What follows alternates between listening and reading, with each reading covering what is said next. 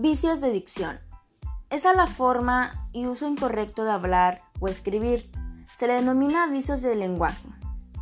Algunos tipos de vicios de lenguaje son redundancia, figura retórica que consiste en utilizar palabras innecesarias que al momento de añadirlo no aporta nada nuevo o diferente.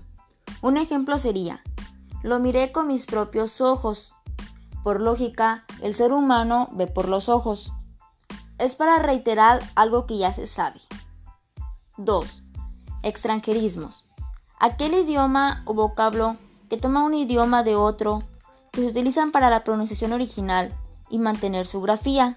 Algunos ejemplos son beige, que significa crema, baby, que significa niño, y bye, que significa adiós. 3. Cacofonía. Fenómenos que se producen cuando dos o más palabras cuentan con una pronunciación similar o igual. Estas se caracterizan por ser desagradables para el oído. Se emplean a veces para recursos literarios trabalenguas y son evitables al uso de sinónimos. Un ejemplo sería, tres tristes trigues tragaban trigo en un trigal. 4. Anfibología.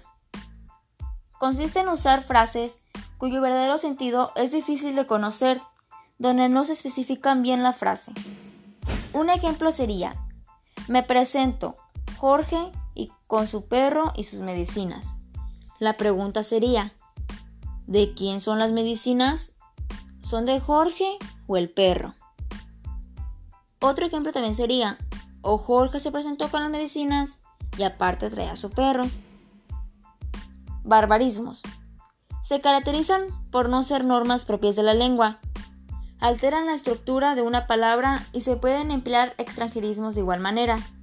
Un ejemplo sería agua, escrito con W cuando la palabra correcta se escribe con G de gato.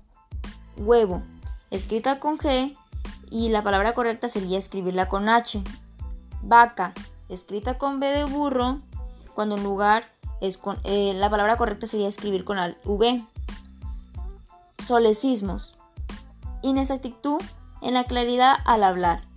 Se produce al construir una frase con síntesis incorrecto o producir errores de construcción. Un ejemplo sería, esposa mía, te querré por siempre. Se cambia el por en lugar de utilizar la palabra correcta que es para. Y lo correcto sería, esposa mía, te querré para siempre.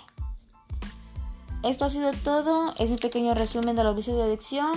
Que tenga bonita tarde, maestra.